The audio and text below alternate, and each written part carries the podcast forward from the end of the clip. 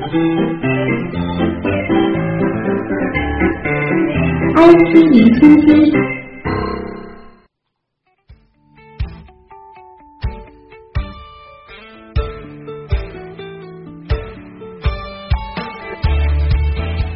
IT 零星期，一起来关注科技热点。位于临港新城的上海天文馆迎来建设的重要节点。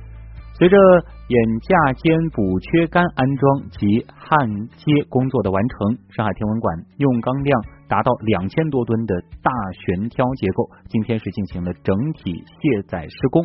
这标志着上海天文馆所有主体钢结构工程顺利收尾。预计整个工程在二零二零年底会基本完成。也来听东广记者李雪梅她的详细介绍。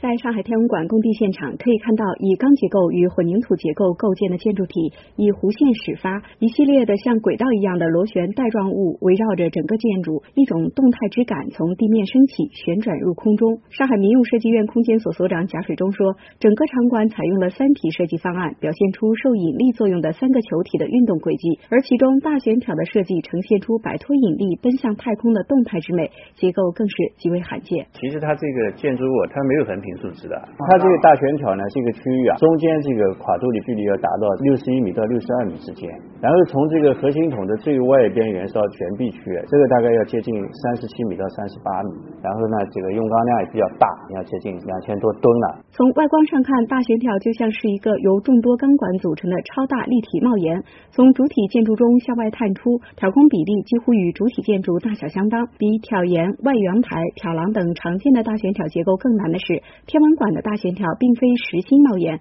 它还是天文馆的展示楼层，也就是在钢结构基础上还要承担展品和游客的重量。未来这里也是整个场馆的主入口。钢结构施工方相关负责人陈晓明说：“大悬挑给施工带来的难度和挑战性可想而知。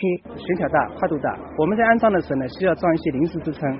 大家都会看到黄颜色的这个四方架作为临时支撑的。安装的时候呢，是一共支撑了二十个点，现在最终要卸载呢，一共是十二个点。”那我们这次卸载呢，采取了分步分批的卸载方式。那么每一步呢，我们基本上控制在五毫米到十毫米之间。卸载施工结束后，两千吨的超大帽檐完全靠建筑自身结构撑起。上海天文馆主体钢结构建造收尾，而土建工程累计完成工程量也达百分之八十五。随后工程将进入幕墙安装和内部装修等阶段。上海科技馆副馆长顾庆生透露，内部展示工程也在有条不紊推进之中。整体规划设计将于年内全面完成。球幕影院、天象厅、太阳塔、望远镜等一些大型的设备和科学装置已经完成了技术需求和专家的认证，即将进入到采购程序。展品展项已经分批进入招标采购和设计实施，部分珍贵陨石和文物也已经征集当中。明年展示工程将进入深化设计和施工的阶段。上海天文馆建设工程总用地面积五点八万平方米，建筑面积达三点八万平方米，包括一幢主体建筑以及青少年观测基地、大众天文台和魔力太阳塔等附属建筑。建成后将成为全球建筑面积最大的天文馆，将以连接人和宇宙为主题，通过家园、宇宙、征程三个展区，帮助观众完整、清晰、准确的建立起对宇宙的总体认识，鼓励人们感受星空，分享发现，理解宇宙，思索未来。继前不久上海外高桥造船有限公司建造的两万箱集装箱船顺利交付之后，上海造船工业是再次刷新纪录。今天上午，中远海运宇宙轮正式交付，该船是江南造船为中远海运集团建造的六艘两万一千箱超大型集装箱船的首制船，也是目前国内最大箱位的集装箱船，即将投入远东至欧洲精品航线运营，成为海上丝绸之路的新名片。为我国“一带一路”战略的实施提供坚强的运力保证。一来听东莞记者孙平的报道。这艘名副其实的海上巨无霸，总长四百米，船宽五十八点六米，最大载重量十九万八千吨，最大载箱量可达到两万一千两百三十七标准箱，还配备了一千个冷藏箱插座。作为两万箱船建造俱乐部的新成员，这艘船在节能环保等性能上代表着中国造船的最高水平。江南造船集团有限公司总工程师胡可一介绍，通过定制化设计船体线型和舵桨，进行多航速、多吃水的线型优化，这艘船可以达到优异的水动力性能和经济性指标。是根据船的今后营运的特点，根据航路啊、风浪啊这个特点呢，它特别设计了线型，配置了先进的节能装置，还配配置了这个大功率的节能主机，是整个的这个节能减排的这个性能是非常好的。第二个是它的安全性，是它满足了国际船机协会的最新的规范。此外，该船还配备机舱监测报警系统、能效管理系统和闭路电视监控系统等多种设备，可实现无人机舱的运行状态及对全船各关键部位的实时监控。驾驶室结合了最先进的航行控制系统、全船局域网系统及船岸卫星通讯系统，可确保船舶在全球海域的安全航行和船岸信息交流。胡可一说，作为未来船舶的发展趋势，该系列船还配备了国内自主研发的智能船舶系统。它能够根据气象雷达提供的一些数据，它能优化航路，给船长提出建议。另外，它对这个船舶上能够进行有效的数据收集和数据的监控。智能船舶的实施最主要的是大数据。那么，通过这个船的这个第一步能收集大数据呢，对今后的智能船舶的这个进一步的发展，呃，设计新的智能船舶呢是很有好处的。以中远海运宇宙轮为开端，江南造船将继续为中远海运集团建造其余五艘两万一千箱姐妹船，并将于二零一九年全部交付。而就在上个月底，上海外高桥造船有限公司建造的两万箱超大型集装箱船“中远海运仕女座号”也刚刚完成命名交付。这是外高桥造船继五月份连续交付两艘四十万吨超大型矿砂船之后，完工交付的第三艘新船，创造了中国单个船厂单月完工总量突破一百万载重的新纪录。上海外高桥有限公司两万箱建造主设计师练兆华介绍说，此前公司交付的首艘两万箱集装箱船“金牛座号”已经完成了一个航次的运输，各项指标均达到理想状态。第三艘两万箱的船只也将在近期交付。我们计划是六月底就会去试航去，现在我们交车应该在七月份、八月份。这是外高桥来说是本月载重量超过一百万的，这也是创了一个相对历史之最。接连被刷新的记录背后，是上海造船工业正在形成的集群优势。据悉，江南造船还将建造四艘两万两千箱双燃料集装箱船，进一步刷新全球最大箱位集装箱船的建造记录。瞄准船舶未来发展趋势，上海造船工业的目标不仅仅是更大，还要更智能。胡可一说。智能化的话，将来可能还要逐步拓展到自主航行，完全有计算机智能化的判断它怎么个航行。呃，研发过程当中，我们已经逐步逐步考虑了。作为长期的趋势来讲，一个是节能，充分利用大自然的力量，减少人力资源，肯定是我们船厂的努力目标。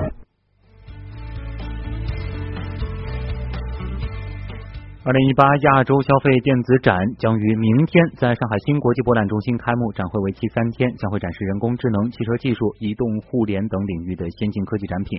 东广记者关云斐今天是提前探营啊，我们也来先听报道。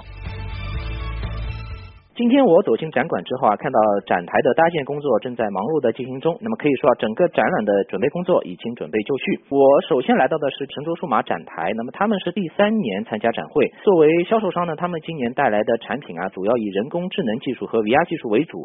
那么在人工智能方面呢，会展出一款大疆无人机，叫做玉 Mavic Air。那么这是大疆整个产品线当中最轻最小的一款产品，重量只有四百三十克，不仅飞行的性能比较强，而且呢容易操。操控和携带。此外呢，他们还会推出一款大疆的 VR 产品。那么通过这款产品呢，消费者可以在无人机飞行的时候啊，戴上 VR 的眼镜设备，看到飞机上全方位的视角。那么就像自己在飞机上，或者说是像飞行员真的在驾驶飞机一样，身临其境的感受这个飞行的乐趣。那么为了让观众有实际体验呢，神州数码还在展台旁边设置了一个透明的试飞间，让观众在现场试飞新款的大疆无人机。那么此外呢，在神州数码展台还会展出讯飞翻译机二。点点零，那么作为另外一款 AI 产品推出，这款翻译机的特色啊就是精准啊，那么可以实现中文和全球三十三种语言的即时互译，那么同时呢还支持方言翻译。而在其他的 VR 产品方面呢，他们还展出了索尼的游戏 VR 产品。那么除了这个无人机人工智能和虚拟现实技术之外呢，无人驾驶技术也是今年展会的一大亮点。那么作为初创的汽车企业，领跑汽车啊今年是第一次参展，那么同时呢也会在展会上推出他们的。的第一款高智能的新能源汽车。那么这款汽车在很大程度上是实现了无人驾驶，比如说啊，泊车的时候可以完全不需要这个人为操控，那么在路上行驶的时候呢，可以自动保持与前车的车距，同时呢，动态的控制车速，而且呢，这辆车还融入了一些黑科技，现在。指纹识别已经普遍运用，那么但是静脉识别可能很多人还没有听说过。这辆车呢就可以通过每个人不同的生物特征，通过静脉识别打开车门。有时候这个指纹识别我们知道会存在一些问题，比如说这个指纹磨损或者是手指受伤之后就有可能识别不出来。那么静脉识别呢就克服了这个问题，在这辆车的车门的把手部位安装了一个识别器，只要手伸入识别器呢，一秒钟就能打开车门。进入车辆之后呢，再通过人脸识别的技术啊启动车辆。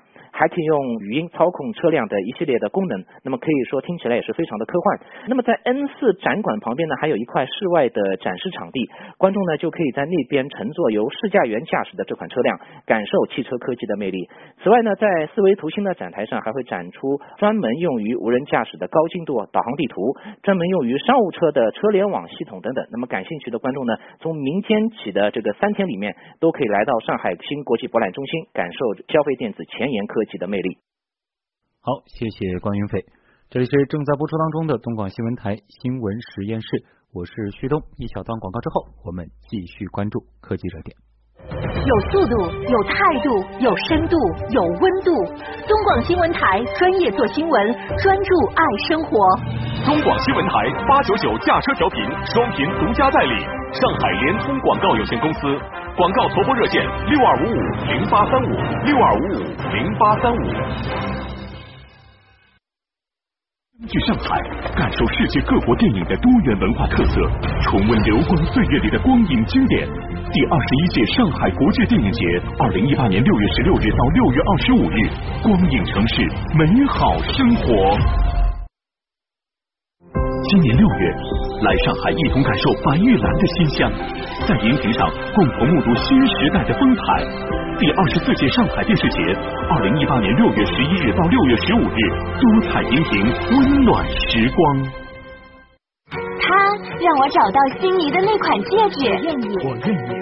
他带我品尝一顿浪漫的晚餐，他让我开始一段说走就走的旅程。他。几乎成为我生活的一部分。它就是广告，广告就在你身边，精美生活引领你。上海市工商局提醒您：真实是广告的生命。嗯，釉质白皙，光可见人。硬度七，相当于水晶的硬度。嗯，这颗。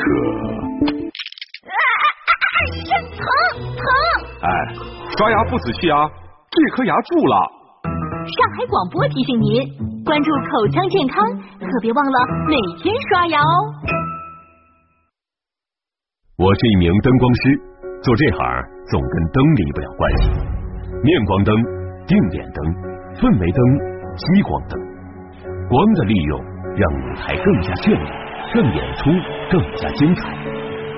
但在开车时，我习惯用。近光灯，对光的理解让我明白，强光的照射会增加驾驶危险。合理使用远光灯，文明驾驶。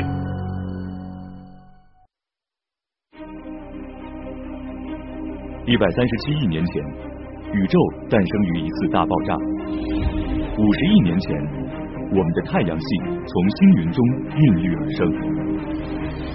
三十八亿年前。最初的生命出现，四亿年前，生命大致向陆地进发；六千五百万年前，恐龙灭绝；六百万年前，人类开始出现；十万年前，智人的祖先走出了非洲；一万年前，文明出现。了；两千多年前，人类开始尝试用科学解释世界；一百多年前，相对论与量子物理相继诞生；如今，原子技术、生物技术。信息技术、人工智能正在带着我们加速前往更远的未来。科学原来也可以这样听。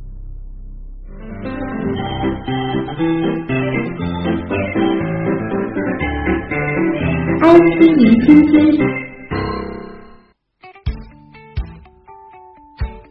这里是直播当中的新闻实验室。接下来的时间呢，我们继续来关注 IT 方面的热点消息。在经历了四个月的政策过渡期之后，我国新能源汽车补贴新政从今天开始实施。新的补贴方案分出了细致的续航里程区间，纯电动车续航一百五十到三百公里车型补贴分别下调约百分之二十到百分之五十不等。低于一百五十公里续航的车型呢，将不再享有补贴。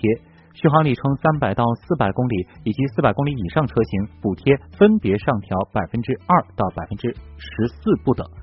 此外呢，之前有关部门就曾明确，个人购买新能源汽车的补贴将到二零二零年完全取消。移动互联网时代，流量就是刚需，不少运营商顺势推出不限量套餐，可是这些套餐存在的限速等诸多限制。让很多消费者产生了质疑，但是在宣传上呢，往往又会淡化这些限制，所以呢，很多消费者对这些套餐其实是心里存在着一些不满和疑问。近日，工信部要求不限量套餐的宣传推广行为不得夸大宣传，对于限制条款要标示醒目等等。昨天呢，三大运营商都表示已经开展自查并且整改，将会规范推广宣传行为，在醒目位置向用户提示相关条款等等，让用户明明白白的消费。也来听央视报道。海联通在首页推广了一款天神卡，每天三元就能无限使用全国流量的字体，十分醒目。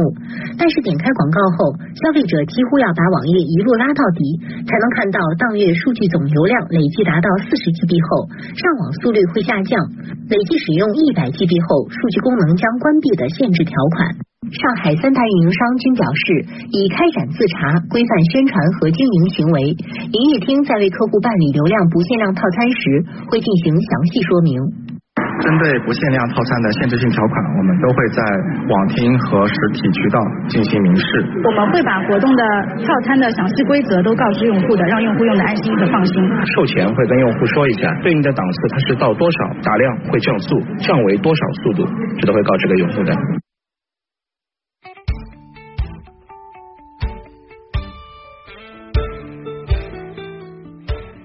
继续来关注，当前布局金融科技已经成为银行业的共识。那么，金融科技怎样帮助银行开创数字化转型的新局面呢？这里我们也有一则经济之声记者的报道。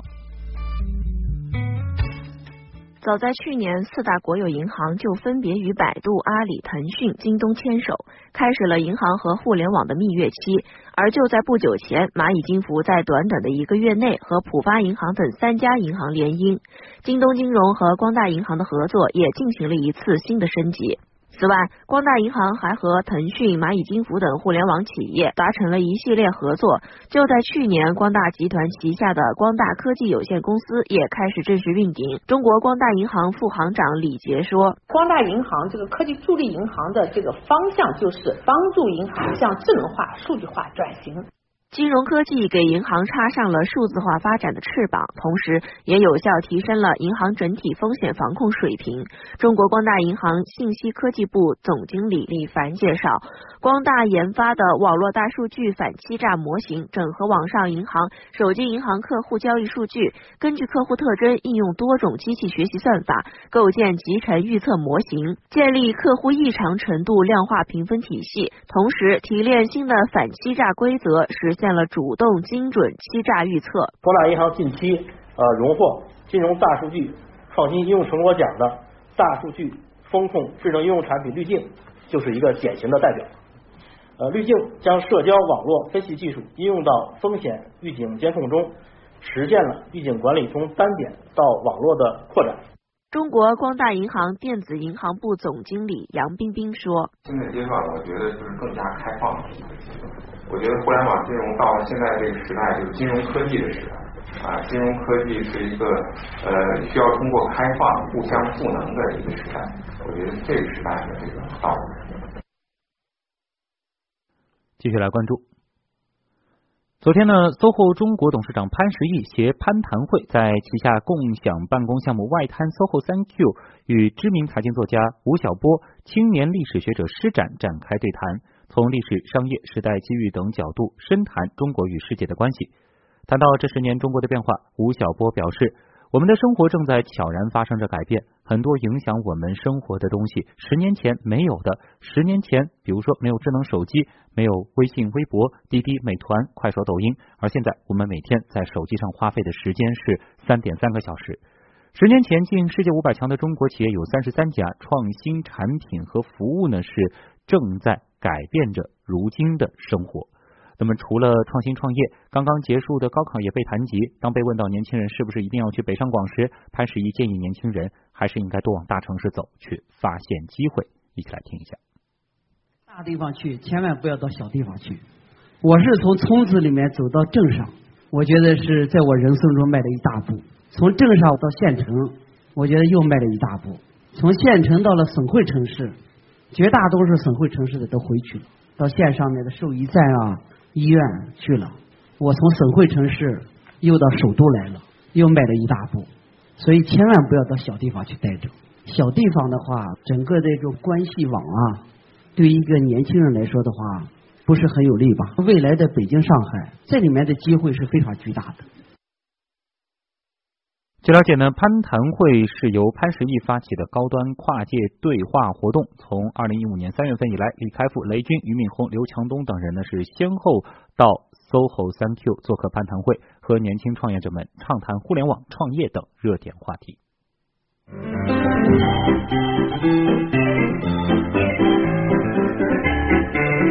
iC 零星继续来关注一组行业消息。中国声谷近日携手神州泰岳正式发布智能语义开放创新平台，并就智能语义的应用及产业生态体系建设形成初步方案，助推安徽人工智能产业发展。也通过央广的报道一起来了解一下。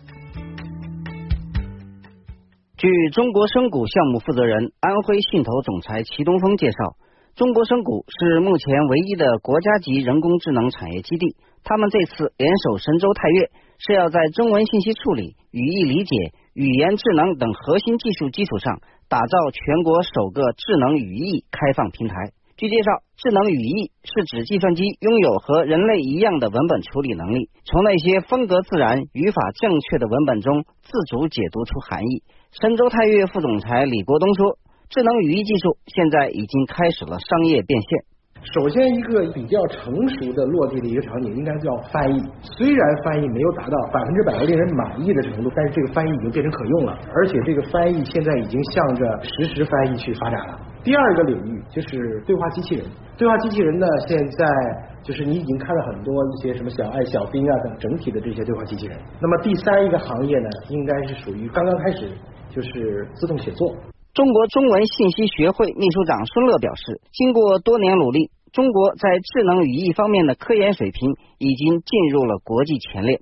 目前的呢，在自然语言理解方面的技术的一些积累呢，咱们国家是有很大的一个进步的。自然语言顶级的会议叫 SCL，在十年前，咱们国家可能每年有一两天都有，现在我们是排在美国之后的第二位。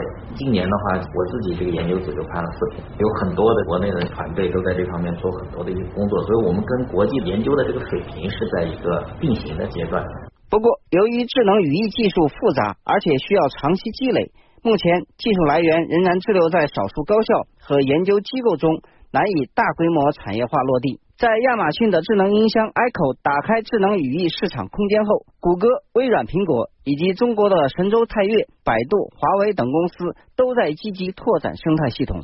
智能语义对人工智能的实力和生态系统的广度有很高的要求，已经使其成为巨头间的必争之地。中国工业和信息化部电子科技信息情报研究所数据显示，二零一六年全球智能语义产业规模达到了八十二点三亿美元以上，二零一七年达到一百一十二点四亿美元，复合年均增长率百分之三十五点一。中国深股联合神州泰岳发布的开放平台。就是要为人工智能产业、学术界和创新企业的融合发展提供支撑，实现智能语义在业务领域快速落地，带动更多的技术创新、企业孵化转型。昨天有网友发文称，航旅纵横 App 的新功能有泄露隐私之嫌。据了解，用户可以在 App 选座的时候查看其他乘客的个人主页，可以通过个人标签和热力图观察他人的个人信息。此外呢，个人标签和热力图无法删除。对此，航旅纵横回复表示，用户展示的不是个人的真实身份信息，都是可以自行编辑的信息，用户可以根据意愿自行开启或者关闭。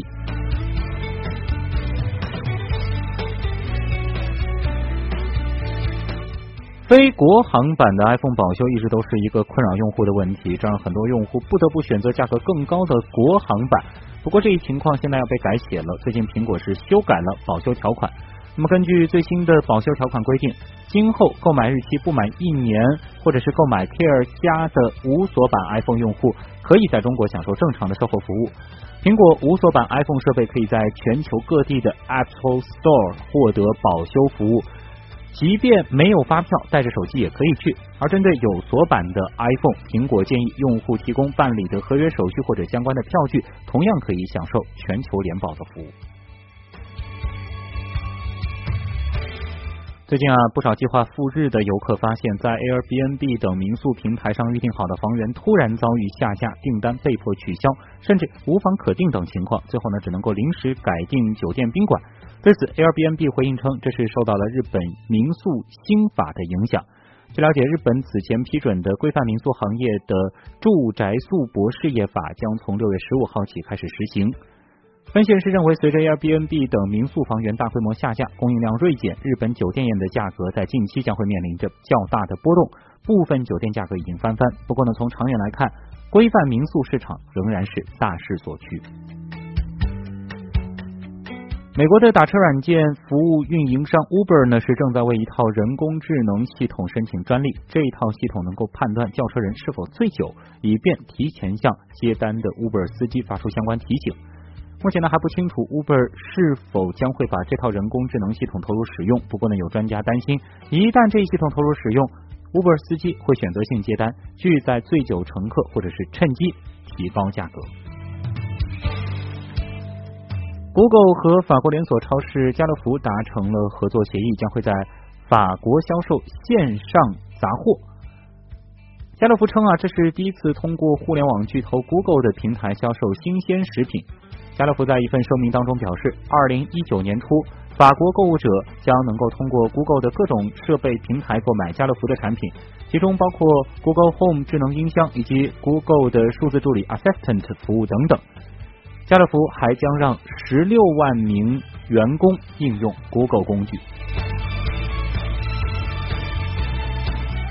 夏普昨天宣布要涉足宠物相关业务领域了。首先是开发出了测量猫咪体重数据和尿量的猫厕所，主人呢可以基于测量数据，通过智能手机了解到猫咪的健康状态和大致的标准。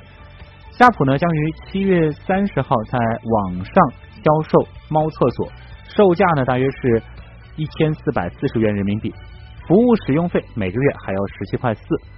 另外呢，夏普还考虑和其他公司合作，推出宠物相关业务领域前所未有的产品和服务。